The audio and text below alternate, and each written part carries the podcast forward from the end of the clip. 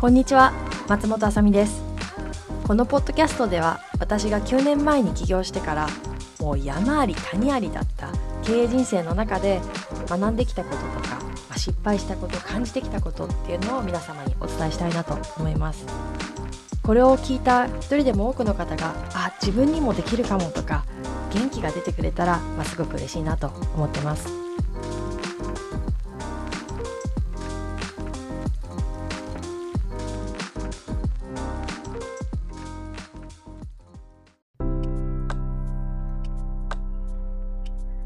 今回は清濁合わせ飲むというコンセプトについてお話ししたいなと思います。こちらは先日書いたブログ記事の延長のようなものなんですけれども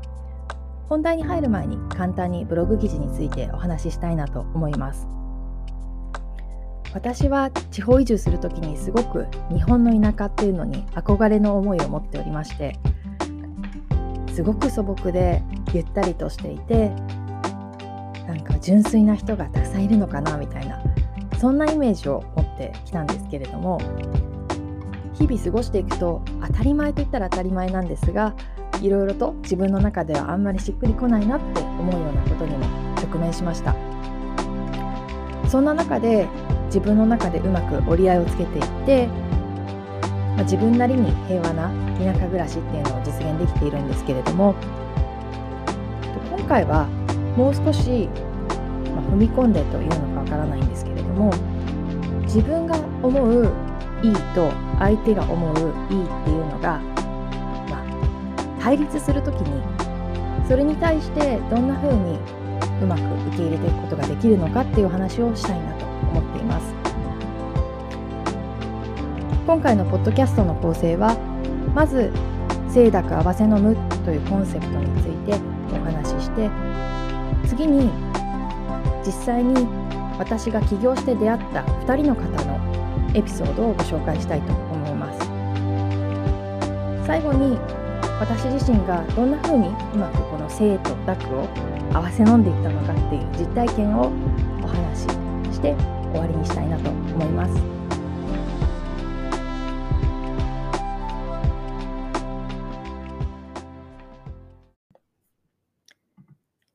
まず、清濁合わせ飲むという言葉についてお話ししたいなと思います。この言葉は一言で言ってしまうと、まあ、心が広いっていう感じで、大きな海が清い流れも濁った流れも同じように受け入れているように、私たちも善でも悪でも分け隔てなく受け入れましょうねっていう言葉なんですよね。一般的にはこの言葉をよく経営者とか政治家の人に使うことがあるらしくって、例えば、経営者たるもの、清濁合わせ飲むぐらいでなければ、みたいに使うみたいなんですよね。最近だと、まあコンプライアンスってすごく重要ですよね。あと、政治的正しさ、ポリティカリーコレクトっていうのも言われてる中で、この清濁合わせ飲むって時代遅れなんじゃないの？って思う人もいるかもしれないなと。確かにですね、誰の目から見ても明らかなる、ま、白とか黒について清濁合わせの飲もうみたいなのはちょっと違うかなと私も思うんですけれども世の中には往々にして自分にはこう見えるんだけど相手には全然違って見えるっていうことがあると思うんですよね。そういう場面において、私はすごく清濁合わせ飲むっていうのを考えることが重要なんじゃないかなっていう思いを持っています。次に、具体的に自分の考えと他の人が考えていることが全然違うっていう場面に、どんな風に私自身が直面してきているのかっていうことを具体的な2人の方との出会いのエピソードでお伝えしたいなと思います。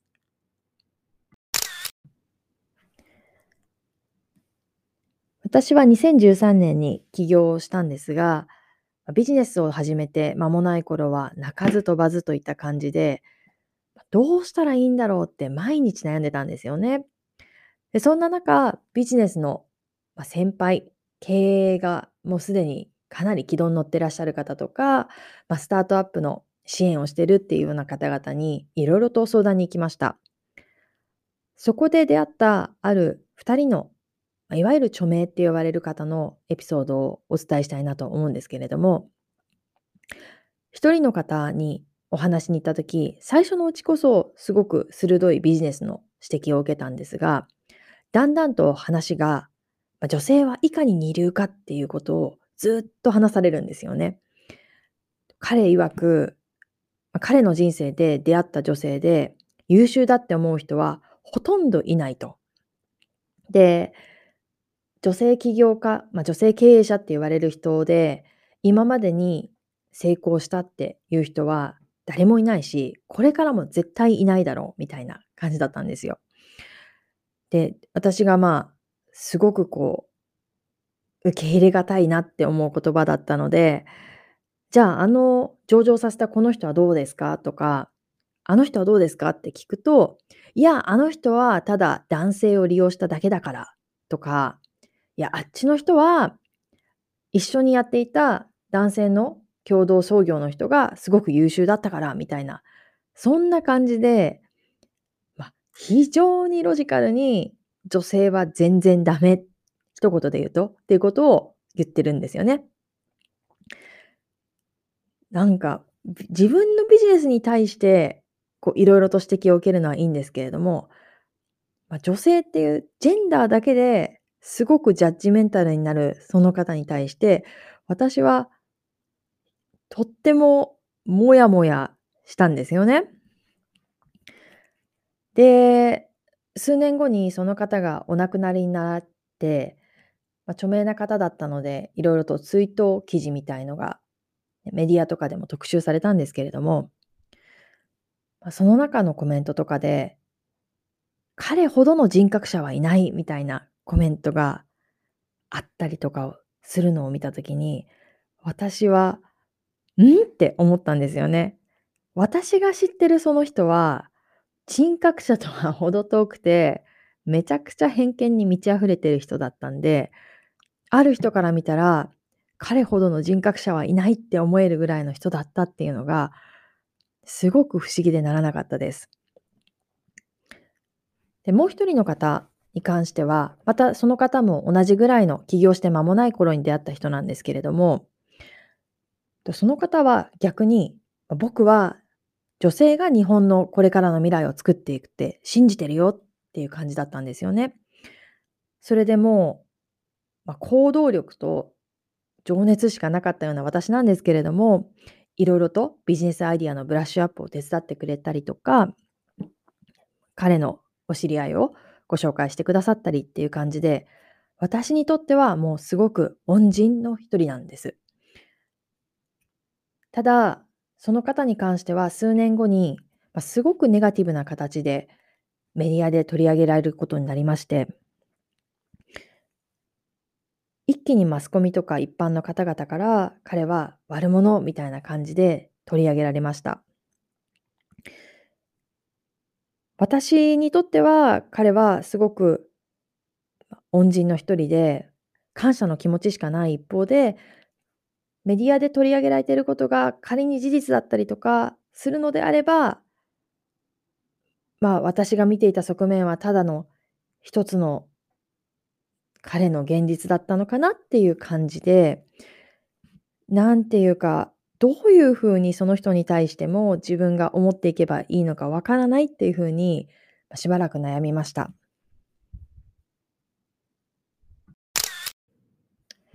こんなふうに自分が見える現実と他の人が見てる現実が全然違うっていうことって結構ありませんか？で私はこの先ほどお話しした2人の方についてはいやどんな風にその人への思いを自分の中で消化していったらいいかわからないってそれなりに悩んだんですよね。私なりの今の解決方法っていうのかなあの人との関わり方とか人に対しての見方っていうのはとにかくどんな時も人に対していい人とか悪い人ってレッテルを貼らないのが重要なんじゃないかなっていうふうに今は感じてます。悪い人っていうふうに見るのは良くないよってのは多分誰でもなんか想像できるっていうか理解できることだと思うんですけれども私は同時にいい人って思うのもすごくリスキーだと思うんですよ。どうしてかっていうと相手がこういう人だいい人だって思った瞬間に何かその自分の思い描いてるイメージ像からちょっとでもずれたものを相手に見てしまったらがすごく相手なのかもしくは自分をこう否定してしまうことになると思うんですよね。なのでそういった意味でも、まあ、いい人っていう思いを持つのはちょっと良くないのかなって今は思うんですよ。でもちろんね誰かから親切にしてもらったりとか素敵なことをしてもらった時にそれに対して感謝するっていうのはいいと思うんですよね。ただあくまで人に対してラベリングジャッジメンタルにならないっていうのがすごく重要かなって。で自分自身がそうやって人に対していい人とか悪い人っていう考えを持たないようにしてくるとだんだんと他の人が、まあ、そういうこと要するにあの人はめっちゃいい人なんだよねとかいやいやあの人は実はこんな人でねみたいなことを言ってたとしてもそういったことに自分の中で感情移入していかなくなると思うんですよね。ふーんみたいなちょっとその発言に対して距離を置けるっていうかそうするとなんかこう常に平和な感じで、まあ、感情の振れ幅っていうのかな誰かに対しての思いっていうのがすごくこう波打つってことはほとんどなくなるように私は思ってます。これが自分なりの、まあ、清濁合わせ飲むっていうやり方です。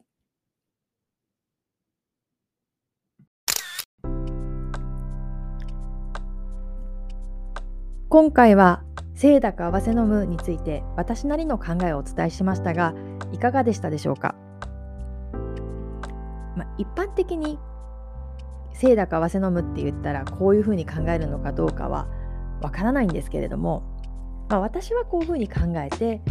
日々平和な気持ちで送れるようになっているかなっていうふうに個人的には思います。もしも皆様の中で自分はこう思うんだけれども相手はこういうふうに見ててみたいな感じでそのギャップにすごく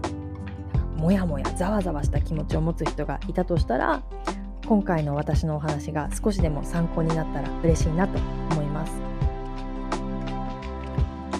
最後に映画監督の川瀬直美さんが先日東京大学の入学式のスピーチでされたものの一部を朗読して終わりにしたいなと思います。このスピーチに関してはいろいろとメディアでネガティブに報道されたりとかもしたんですけれども私自身は彼女が伝えようとしている本質的なメッセージにはすごく共感します。もちろんウクライナで起きている悲惨なことっていうのは一日も早く終わってほしいなって私は願ってますしもちろんそれは映画監督の川瀬直美さんも願っていることだと思います。今回抜粋するスピーチに関して少しフラットに清濁合わせ飲むっていうコンセプトで聞くとどうなるかなっていう風な感じで改めて聞いていただければいいなと思います。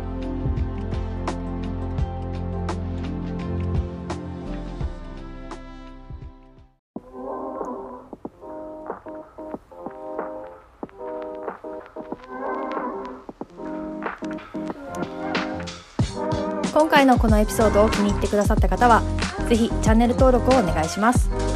またノート Twitter ニュースピックスなどでもいろいろと発信しておりますのでご関心がある方は是非フォローしてくださいね。それではまたお会いできることを楽しみにしております。さよなら。